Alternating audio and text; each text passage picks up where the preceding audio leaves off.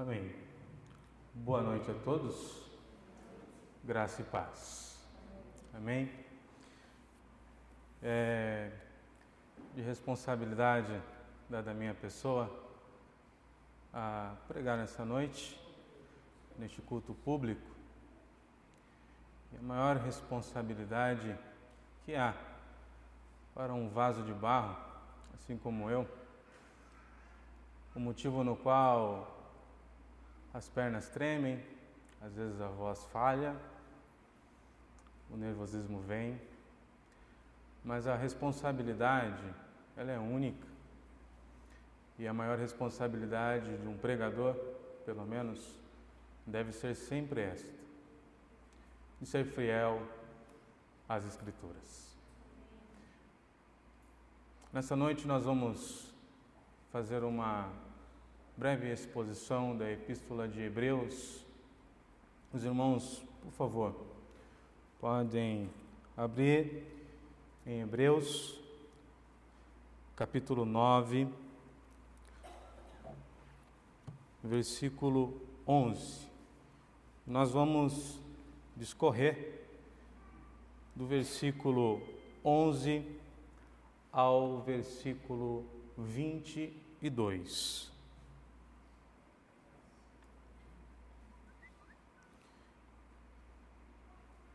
Antes de lermos, vamos ao Senhor em oração mais uma vez. Senhor Jesus, damos aqui continuidade a este culto. Glorificamos aqui o teu santo e precioso nome. Que tu, ó Deus, em sua soberania, venha conduzir, ó Pai, este momento. Que a nossa mente o nosso coração venha estar voltado às tuas escrituras, às tua, à tua voz. Conduza, ó Pai, a minha vida como pregador e assim como nós sempre ouvimos. Não deixe que a minha pessoa possa passar alguma impressão errada sobre as tuas palavras. Que assim o Senhor nos abençoe e continue conduzindo, ó Pai, em fidelidade, em piedade e referência, este culto que glorifica tão somente o Teu nome. Amém, Jesus. O título deste sermão ele é o subtítulo dado pela própria palavra de Deus ali no versículo 11. O sangue de Cristo. Quando Cristo veio como sumo sacerdote, os benefícios agora presentes, ele adentrou o maior e mais perfeito tabernáculo, não feito pelo homem, isto é, não pertence a esta criação. Não por meio de sangue de bodes e novilhos, mas pelo seu próprio sangue, ele entrou no Santo dos Santos e uma vez por todas, de uma vez por todas, e obteve eterna redenção. Ora, se o sangue de bodes e touros e as cinzas de uma novilha espalhadas sobre os que estão cerimonialmente impuros os santificam, de forma que se tornem exteriormente puros, quanto mais o sangue de Cristo, que pelo Espírito eterno se ofereceu de forma imaculada a Deus, purificará, purificará a nossa consciência de atos que levam à morte, para que sirvamos a um Deus vivo. Por esta razão, Cristo é o mediador de uma nova aliança, para que os que são chamados recebam a promessa da herança eterna, visto que ele morreu como resgate pelas transgressões cometidas sob a primeira aliança. No caso de um testamento, é necessário que se comprove a morte daquele que o fez. Pois um testamento só é validado no caso de morte, uma vez que nunca vigora enquanto está vivo quem o fez. Por isso, nem a primeira aliança foi sancionada sem sangue. Quando Moisés terminou de proclamar todos os mandamentos da lei a todo o povo, levou sangue de novilhos e de bodes, e também água, lã vermelha e ramos de isopo, e aspergiu o próprio livro e todo o povo, dizendo: Este é o sangue da aliança que Deus ordenou que vocês obedeçam. Da mesma forma, aspergiu com o sangue o tabernáculo e todos os utensílios das suas cerimônias. De fato, segundo a lei, quase todas as coisas são purificadas com sangue, e sem derramamento de sangue não há perdão. Hoje nós vamos, de fato, tratar aqui de um assunto que é central, é a espinha dorsal da palavra de Deus. Jesus Cristo é o ponto central entre a antiga e nova aliança. Fazendo a analogia na Epístola de Hebreus, podemos entender que existe aqui elementos de continuidade entre estas duas alianças, entre as alianças. Podemos entender que a nova aliança não é, de maneira alguma, não é um plano B de Deus.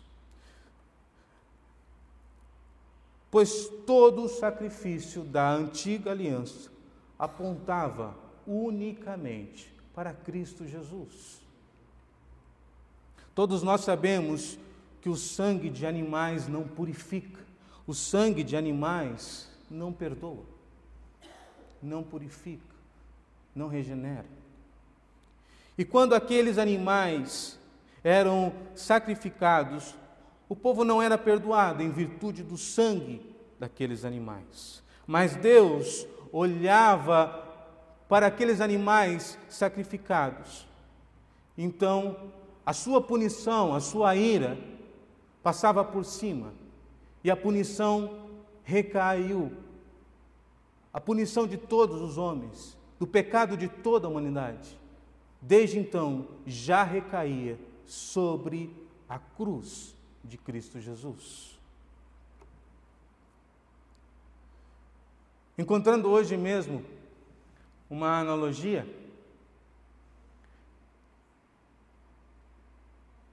Podemos entender que a antiga aliança era como a planta de uma casa. O engenheiro elabora a planta e ali existe um quarto, existe a sala, a cozinha, os banheiros.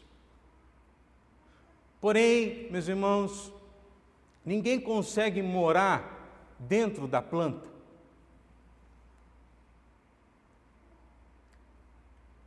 Porém, esta planta nada mais é do que o projeto para a construção.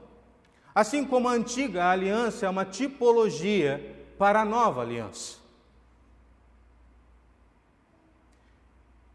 E somente com a construção, a construção das paredes e do telhado, então nós podemos então entrar adentro desta casa. E o sangue de Cristo Jesus, nesta nova aliança, nada mais é do que o telhado desta casa, que cobre o seu povo, que lavou o seu povo. Então, podemos entender que a Epístola aos Hebreus é uma declaração da absoluta supremacia de Cristo Jesus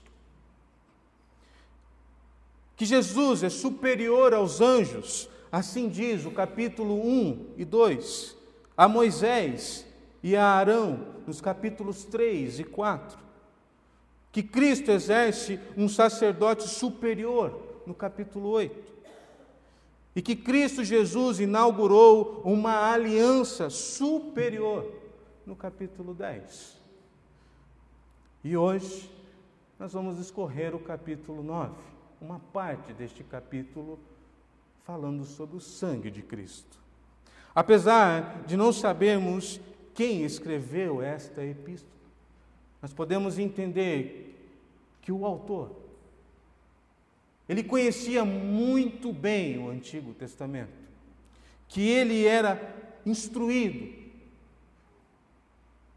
de uma forma que compreendia o estilo literário helenístico e que ele conhecia pessoalmente a Timóteo.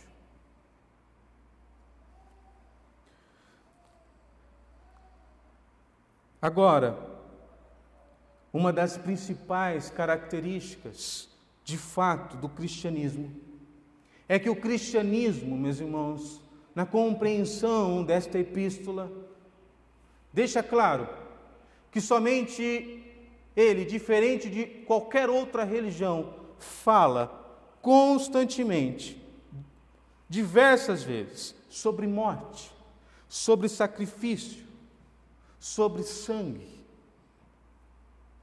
Na antiga aliança, na lei de Israel, tudo era purificado com sangue. Sangue de cabritos, de bodes, de ovelhas. Era espergido sobre o povo, sobre os móveis, sobre o tabernáculo, sobre os tecidos do tabernáculo. Era, era sangue nos holocaustos, sangue nos, nos sacrifícios pelos pecados, sangue no sacrifício dos sacrilégios. Era muito sangue, meus irmãos. Era derramamento do sangue diário, semanal, mensal, anual. O israelita, diante da lei do Senhor, precisava dar valor ao sangue como algo sagrado. Conforme Levítico 17, o próprio Deus diz assim: Eu dou sangue para vocês para fazer expiação, pagamento da alma de vocês, porque a vida está no sangue. Ora, meus irmãos, não é o sangue que corre nas nossas veias que no qual este tem uma função vital. Você está no trânsito e de repente você vê uma ambulância vindo no retrovisor do seu carro e a sua atitude é encostar para que a ambulância passe. A ambulância não está certamente devagar. Ela está num estado de urgência. E a urgência é justamente socorrer alguém que precisa de muita ajuda. E a principal preocupação deste que sofreu o acidente da vítima é que esta não perca muito sangue. Esta é a primeira preocupação do socorrista, principalmente quando esta tem uma fratura exposta. Entendemos, meus irmãos, que o sangue então tem esta, esta função vital. Sangue é vida. Talvez seja até o slogan do EMOSC, quando vai pedir doação de sangue. E sabemos que, essa, que, que esta expiação envolve sacrifício. Os sacrifícios, conforme a lei de Deus, eram ofertas constantes onde o pecador trazia a oferta e colocava as suas mãos sobre esta oferta. Matava o animal, o sangue escorria, e de uma maneira solene havia então uma transferência simbólica do pecado do homem para o animal. Os sacrifícios possuía então um significado substitutivo. Mas agora, em Mateus 26, 28, nos diz que é por meio do sangue de Cristo Jesus, o sangue da nova aliança, este foi derramado em favor de muitos para perdão de pecados. Faço a observação, meus irmãos, aqui, ao favor de muitos, não de todos. De muitos aponta para o seu povo, de muitos aponta para os eleitos, de muito aponta para aqueles que de fato são regenerados, justificados em Cristo Jesus. Pode um homem nascer dentro da igreja, ser batizado dentro da igreja, fazer a confissão de fé. Pode esse homem se casar dentro da igreja. Pode esse homem até mesmo ser sepultado dentro de uma igreja. Porém, se o sangue de Cristo Jesus não recaiu sobre a vida deste homem, este homem será condenado. É muito claro, é explícito esta verdade. A expiação envolve propiciação. E o que é isso? se refere à, satisfação prestada para aplacar ou apaziguar a santa ira de um Deus justo. A propiciação diz respeito ao Deus ofendido.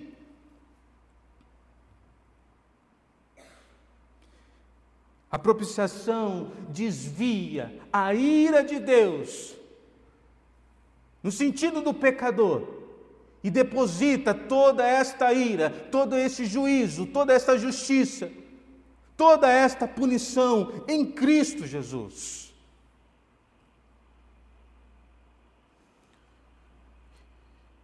Em 1 João, capítulo 2, versículo 2, vai dizer que a nova aliança, o sangue de Cristo Jesus, é então a propiciação pelos nossos pecados. Ou seja, a ira de Deus se desviou completamente daqueles que receberam o sangue de Cristo Jesus. A expiação envolve reconciliação. Deus odeia o pecado, sim, Ele é um Deus irado.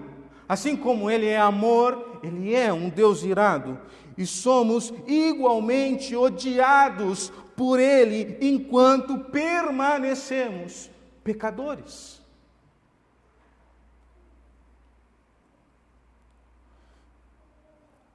Se o sacrifício de animais não podia expiar seres humanos para esta reconciliação, esta reconciliação de fato não era perfeita não era genuína, integral e permanente. Enquanto o sacrifício era de animais, tudo tinha prazo de validade e por isso era feito todos os dias.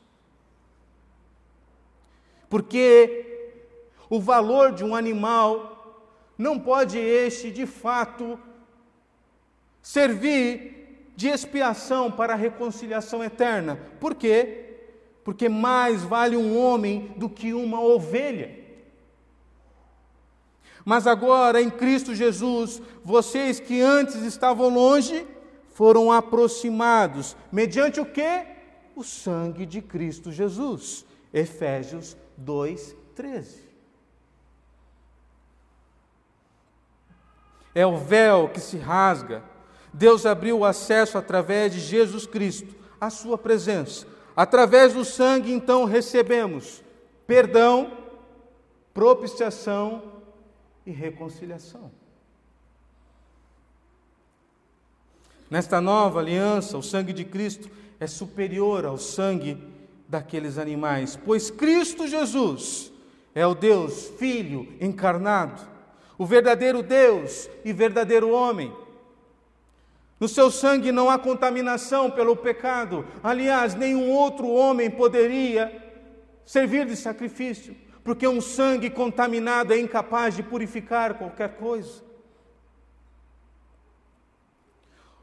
Qualquer outro homem não teria este sangue, quando este sacrificado, valor litúrgico, valor cerimonial, sacrificial e expiatório. Valor nenhum. O valor do sangue aqui aponta unicamente para Cristo. Porque só o sangue de Cristo Jesus de fato, é puro e é poderoso.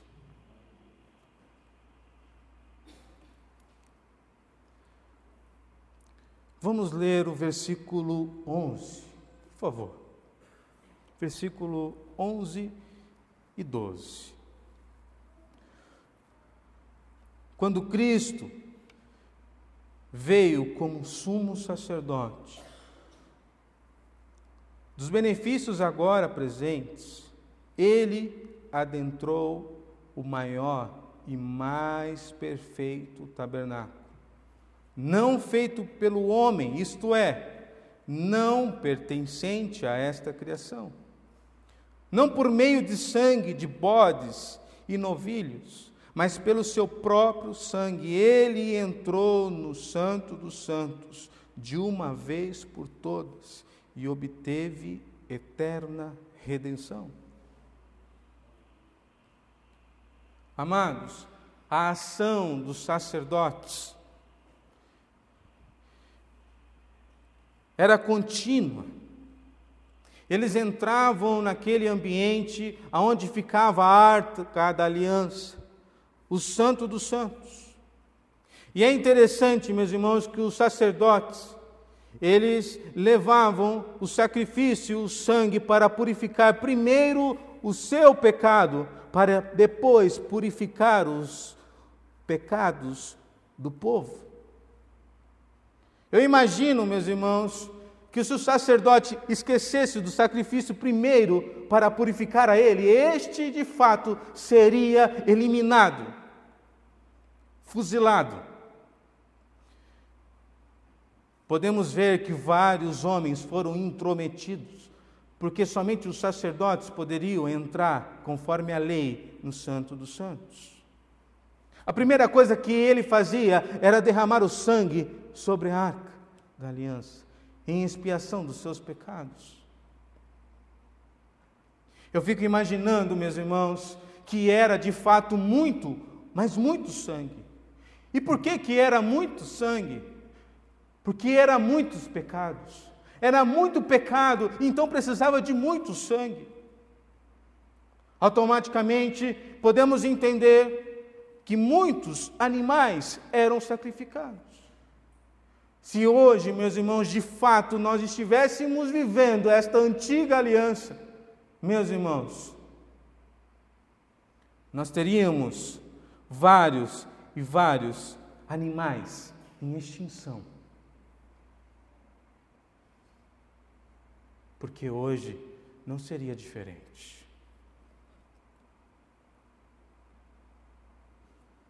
Agora, diante da ação do sumo sacerdote, temos este acesso completo e definitivo ao Santo dos Santos.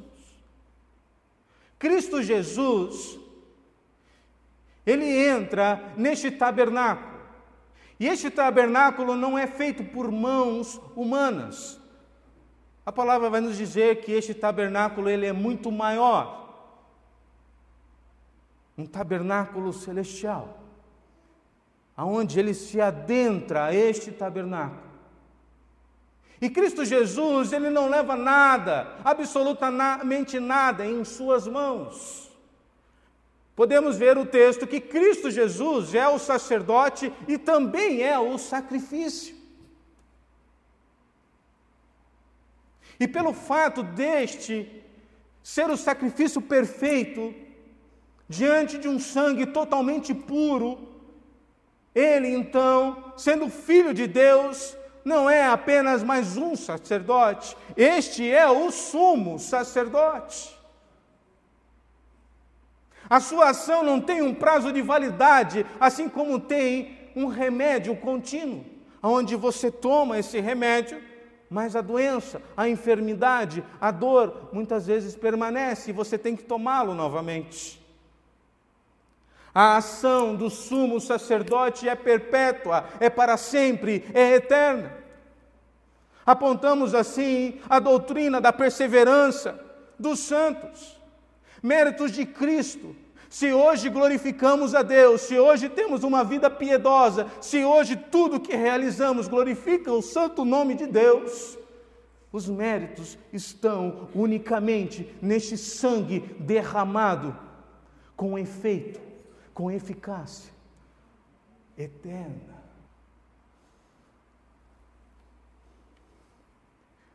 Se o sangue que corre em nossas veias tem uma função vital, talvez você tenha aprendido que o sangue que corre em nossas veias tem uma função respiratória.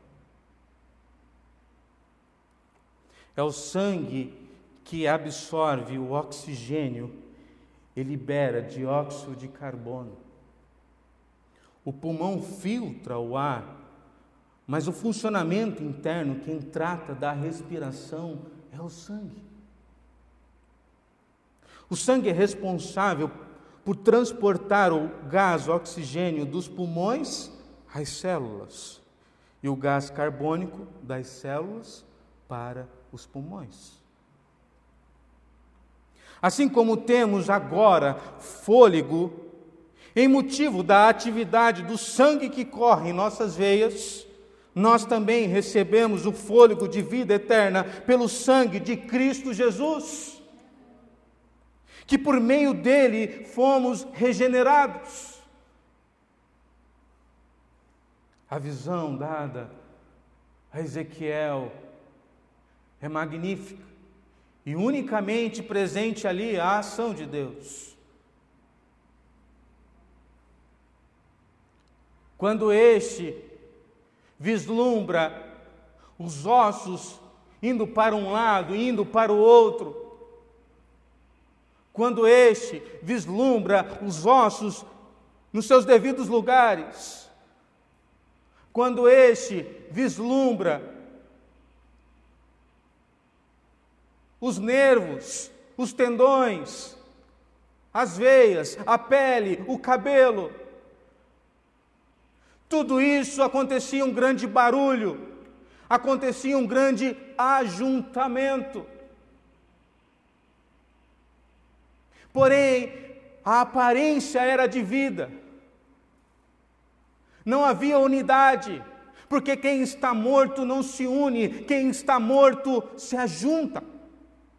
A unidade só vem pelo sangue de Cristo. E quando este Deus soberano assopra o seu fôlego de vida, a partir dali existe então vida, existe união e existe unidade.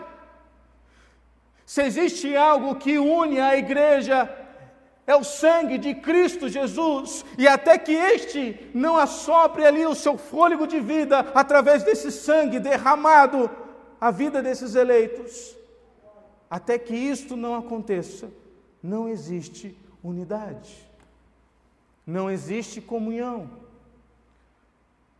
Infelizmente, uma verdade é presente hoje. Tem muita gente se ajuntando, acreditando que estão se reunindo em nome de Cristo.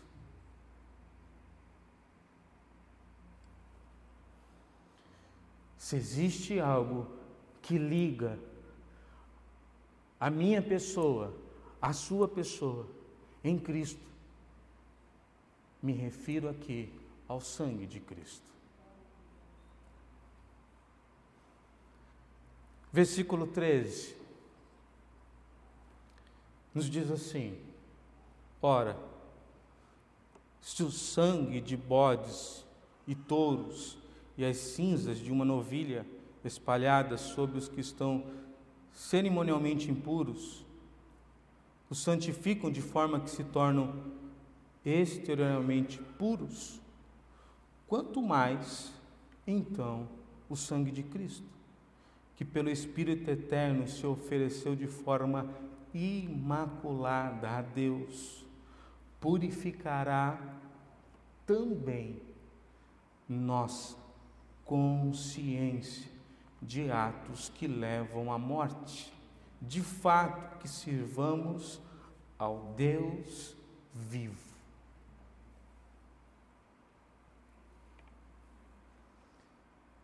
O sangue de animais, este purificava de maneira externa, momentânea, simbólica. O sangue de Cristo Jesus purifica até mesmo o que a lei não poderia purificar. O sangue de Cristo Jesus purifica a consciência. A consciência das obras mortas. Pelo fato dos sacrifícios não purificarem a consciência, era por isso que era necessário então fazer repetidamente. Porque este sangue, o sangue dos animais, não purificava a consciência.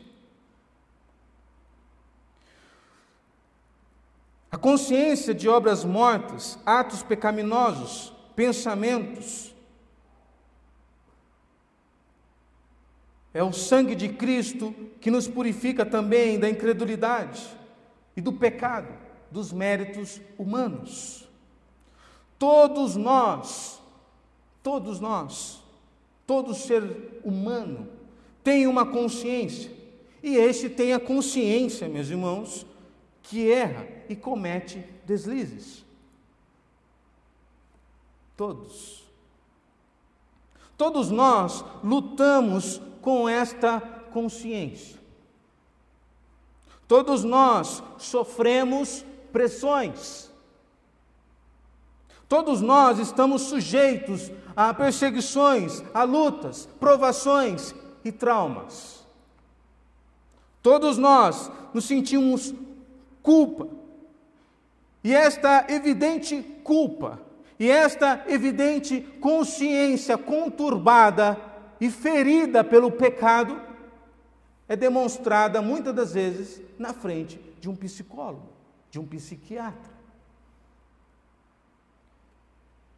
Esta consciência negra pelo pecado, obscurecida por uma vida pecaminosa, é evidente naqueles que sofrem com um vício, o vício do alcoolismo, o vício das drogas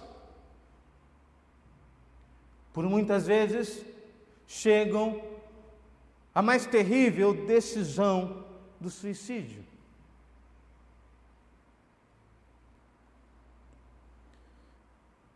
O pecado inserido e ferindo a consciência é evidente também numa vida religiosa e idólatra. É um ciclo vicioso. O sangue de Cristo é deixado de lado e muitas das vezes queremos ir limpar a nossa consciência com vícios religiosos.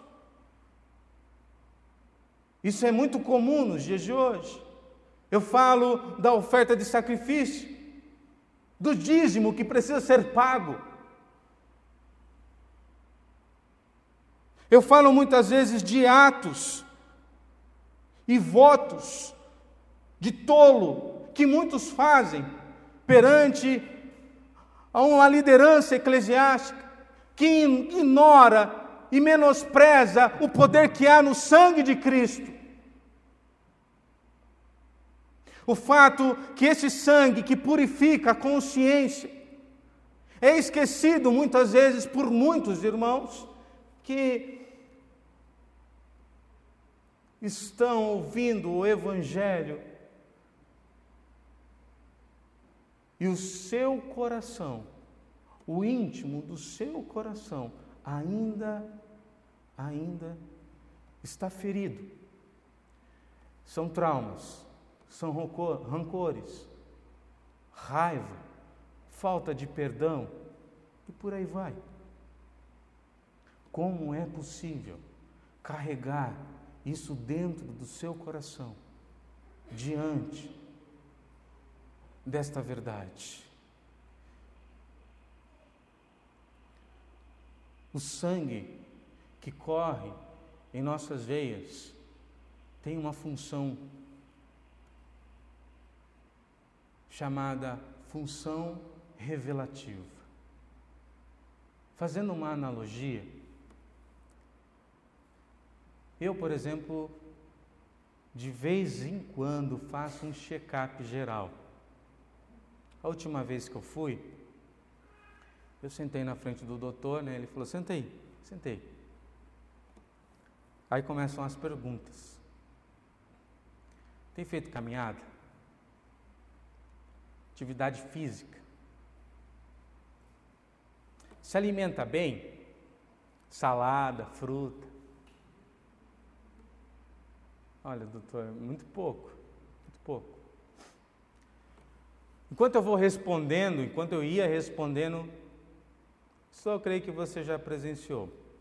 O doutor vai anotando e ele vai escrevendo.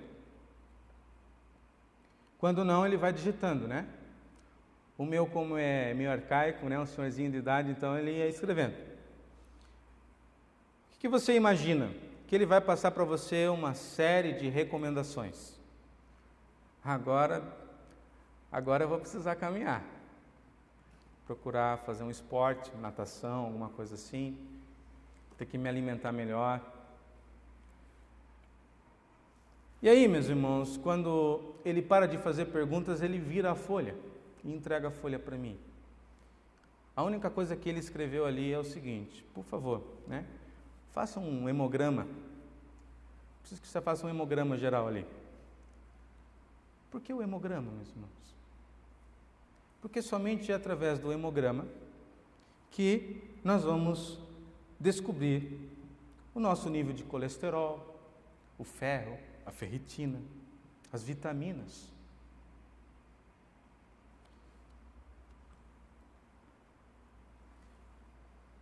Porém, meus irmãos, o hemograma não identifica tudo.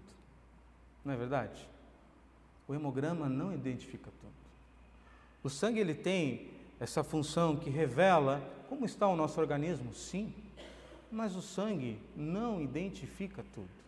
No hemograma ali não. Porém, existe uma verdade nesse texto. Se o sangue de Cristo perdoou todos os nossos pecados, o sangue de Cristo identificou todos eles. O sangue de Cristo identificou os pecados que você já cometeu e os pecados que você ainda vai cometer.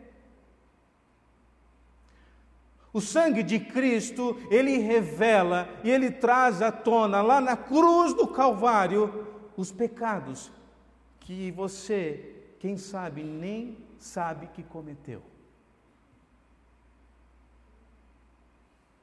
É pelo sangue de Cristo Jesus que podemos dizer: Vinde a mim, todos que estão cansados e sobrecarregados.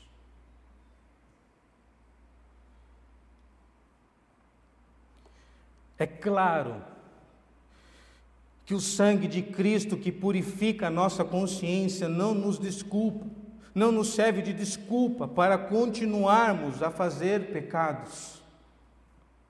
O efeito do sangue de Cristo Jesus derramado na cruz aponta para um arrependimento profundo, genuíno e verdadeiro. É o por meio do sangue de Cristo Jesus que reconheço que sou indigno. Se hoje, meus irmãos, nós podemos e temos a capacidade de respondermos com fé a mensagem do Evangelho, esta é dada méritos ao sangue de Cristo. Se hoje o nosso pastor estivesse aqui, docente, nosso pastor docente presente, estaríamos nós ceando. E lá em 1 Coríntios, capítulo 11, versículo 27, diz assim: Portanto, todo aquele que comer o pão ou beber o cálice do Senhor indignamente será culpado de pecar contra o corpo e o sangue do Senhor. O mesmo sangue que nos faz propiciação, que nos purifica, este quando indignamente bebemos do cálice, nos declara culpados. Em João capítulo 6, vai nos dizer que quem come a carne do filho e bebe do seu sangue, somente estes têm vida, permanece nele e vive pela sua causa. No final do verso 14, bem no finalzinho deste verso, para que sirvamos ao Deus vivo. Deus é chamado de vivo, em contraste das obras mortas. Como servir ao Deus vivo se estivermos carregados de obras mortas. Conforme Jeremias, capítulo 31, conforme a oração de confissão de fé, ou confissão de pecados, desculpa, feitos aqui, a lei que estava gravada nas tábuas de pedra, esta lei foram, foi, foram gravadas no coração do homem nesta nova aliança.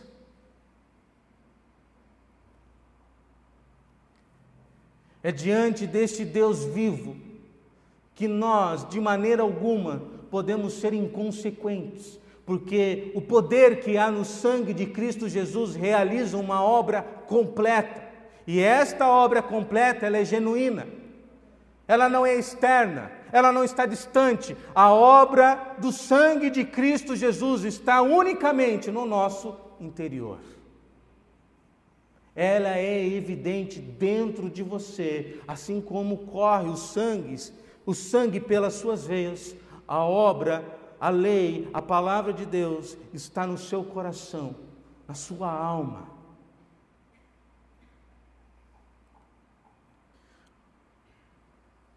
O sangue de Cristo, meus irmãos, ele remove a culpa.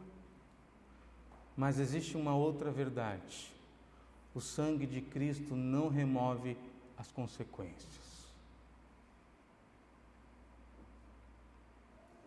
É uma ilusão pensarmos que o sangue de Cristo vai remover as consequências dos nossos erros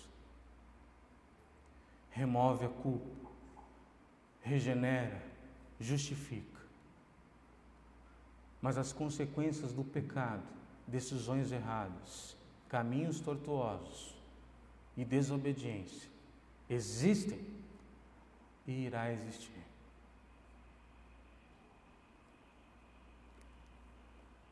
Versículo 15.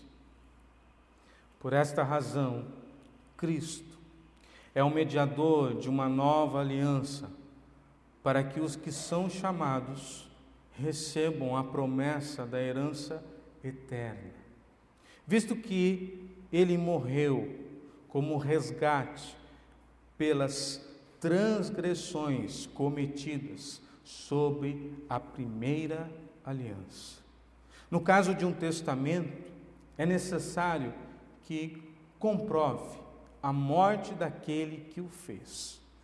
Pois um testamento só é validado no caso de morte, uma vez que nunca vigora enquanto está vivo aquele que o fez. Nós temos aqui, meus irmãos, a evidência que o pecado introduz a morte na realidade humana. Cristo Jesus era Deus, Cristo Jesus era homem.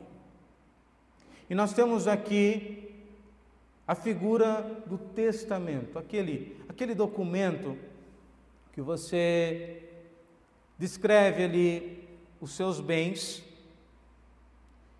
e descreve ali quais serão os herdeiros. Você vai no cartório, reconhece firma. Os herdeiros não podem tomar posse dos bens do testador enquanto ele não morrer.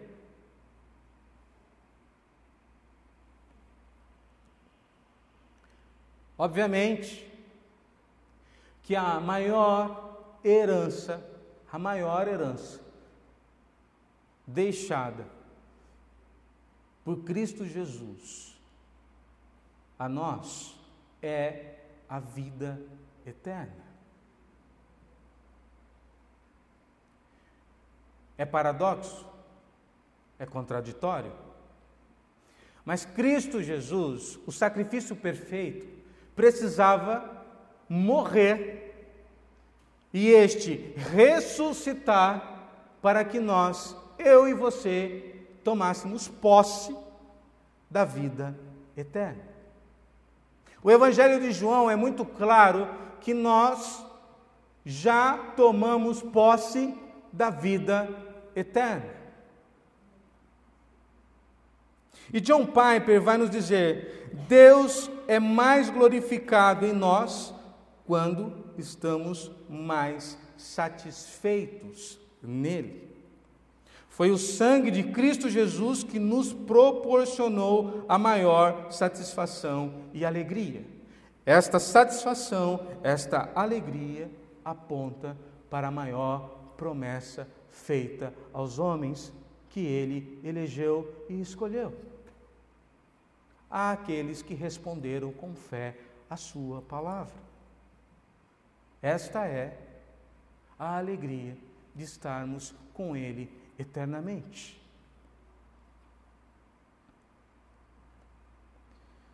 Esta satisfação, esta alegria no evangelho moderno no falso evangelho, no evangelho mentiroso, nos leva a satisfação a coisas terrenas. Desfoca a promessa, desfoca a obra redentora de Cristo, desfoca o sangue de Cristo em sua perfeita atuação para prometer satisfações terrenas. Dizendo que este evangelho proporciona unicamente riqueza prosperidade financeira. Mas a nossa satisfação no sangue de Cristo Jesus está nele, unicamente nele, e enquanto nós cada vez mais estamos satisfeitos, mais nós o glorificamos. Em 2 Timóteo, vai nos dizer algo muito interessante. No versículo 8 do capítulo 4, diz o seguinte: que a coroa da justiça está guardada a todos quanto amam a vinda de Cristo. Há dois pedidos, meus irmãos, de orações que as pessoas costumam fazer com frequência. Eu digo isso porque eu já ouvi, né? não que eu fico escutando a pregação dos outros, né? Mas eu já ouvi. Jesus, me dá vida longa. Irmãos, muitos querem se encontrar com Deus, mas ninguém quer morrer, não é verdade? Agora, as pessoas fazem um segundo pedido na oração. Jesus, não volta hoje não. Está bom aqui. Tem tanta coisa para mim fazer ainda. Ainda preciso me casar, ainda preciso adquirir a casa própria, Ainda preciso fazer a viagem dos sonhos. Oh Deus, estou sendo sincero contigo. Não volta, não volta amanhã não. Espera, espera mais um pouco.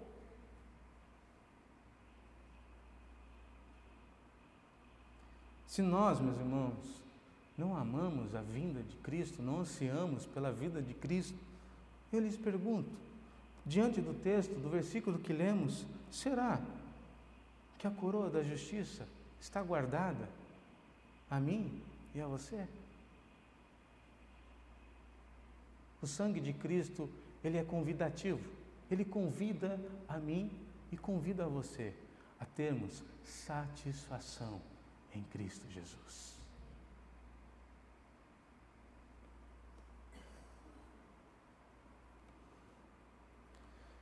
Nos últimos cinco versos, nós vamos ver que a partir do versículo 18, o autor termina nos explicando a importância do sangue. Ele conclui, e eu quero concluir assim, a partir do versículo 18.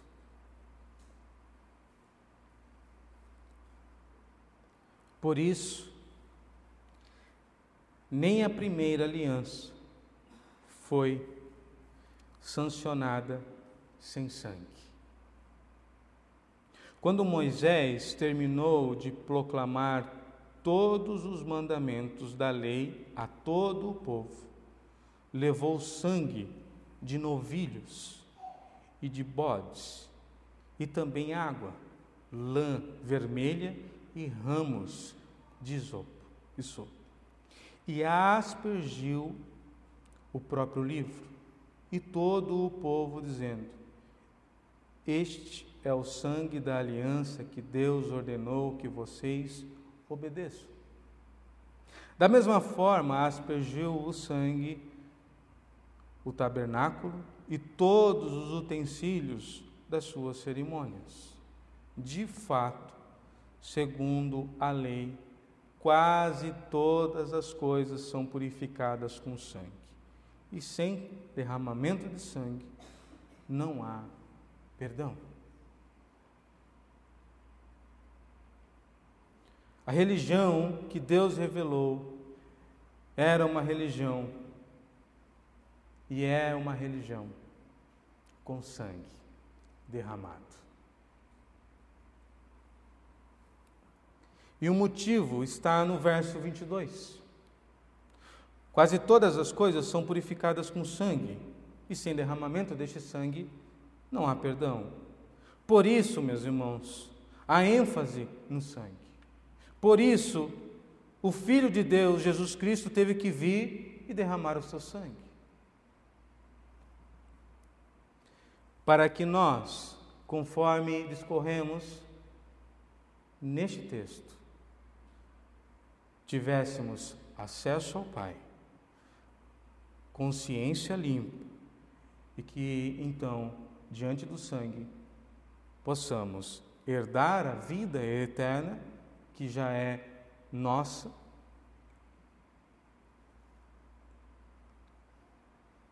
Ele precisou derramar o seu sangue. Perdão, propiciação, reconciliação. Se o sangue, meus irmãos, tem função vital, se o sangue tem uma função respiratória, de fôlego, se o sangue tem uma função revelativa, o sangue tem uma função condutora. O sangue diante da criação de Deus, o homem, com o seu sangue que corre em suas vias, é este o sangue que passa pelo intestino, absorve todos os nutrientes e vitaminas e espalha por todo o nosso corpo.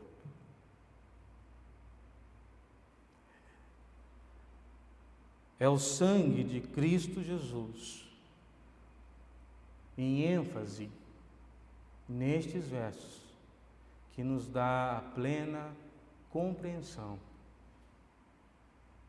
Este é o fio condutor, é a linha de escarlate de Gênesis a Apocalipse. Assim como o sangue que espalha os nutrientes e as vitaminas para todo o seu corpo. E se este sangue por acaso for interrompido ao alcançar um membro seu, o que, que acontece com o seu membro? Apodrece e cai.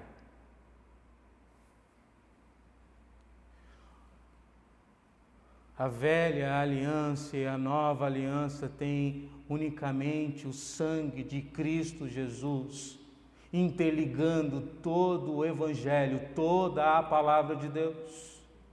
É o sangue de Cristo Jesus que leva a todos nós, de Gênesis a Apocalipse, a história da humanidade é marcada pelo sangue de Cristo. É o sangue de Cristo que levou a vida, é o sangue de Cristo que levou a santificação, é o sangue de Cristo que levou a cura, é o sangue de Cristo que restaurou a igreja, é o sangue de Cristo que restaura o povo. É o sangue de Cristo que nos traz a verdade, a verdade do Evangelho. E é perante o sangue de Cristo Jesus que o Evangelho é pregado. E hoje podemos responder com fé. O sangue de Cristo é o fio condutor de toda a sua palavra e de toda a história.